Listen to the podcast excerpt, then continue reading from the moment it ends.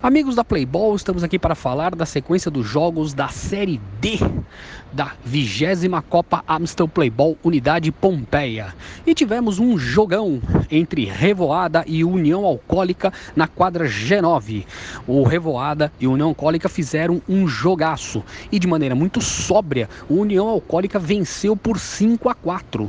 Uma vitória de virada, já que o Bruno do Revoada abriu o marcador, só que aí o Luan, Felipe, Renato e Luan novamente no primeiro tempo e o Felipe no segundo tempo fizeram os cinco gols gols do União Alcoólica.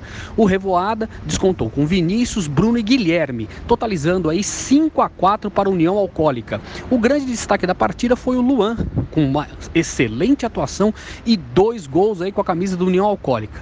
Vitória muito boa, duas equipes aí fortes, o Revoada, um time de garotos, um time de jovens, mas um time que promete dar trabalho também. E acreditamos aqui, nossos amigos, mais uma partida em que dois adversários, os dois contendores, devem nos próximos jogos, o Revoada também se recuperar dessa derrota e os dois conseguirem as vitórias e garantirem a sua classificação para a próxima fase da 20 Copa Playball Unidade Pompeia.